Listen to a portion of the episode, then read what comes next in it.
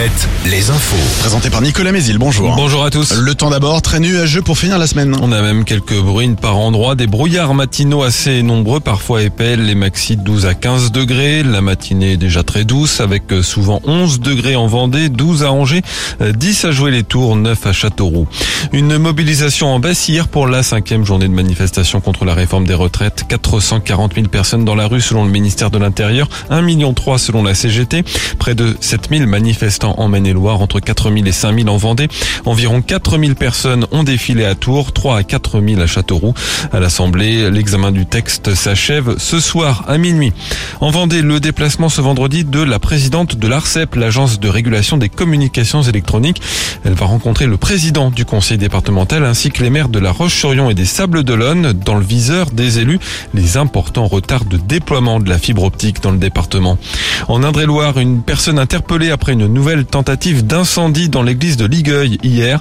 Le feu a pris au niveau de l'hôtel comme la dernière fois le 4 février. Il a été rapidement maîtrisé et les dégâts sont très limités.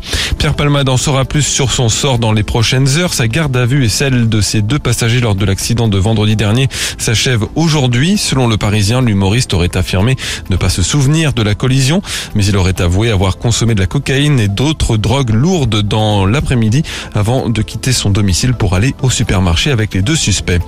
L'état de santé de Bruce Willis s'aggrave. L'acteur américain de 67 ans souffre d'une forme de démence incurable proche de la maladie d'Alzheimer selon sa famille.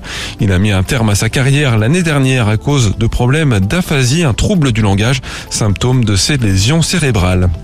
Le foot, le FC Nantes s'en sort très bien en 16e de finale allée de la Ligue Europa avec un nul un partout sur la pelouse de la Juventus Turin hier soir.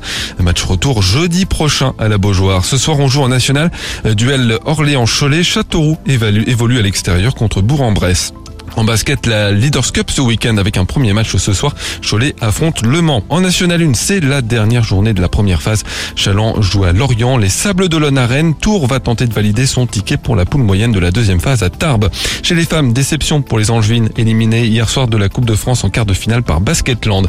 Et puis un mot de handball avec de la Ligue féminine et le déplacement ce soir de Chambray à Mérignac. Très bonne journée à tous.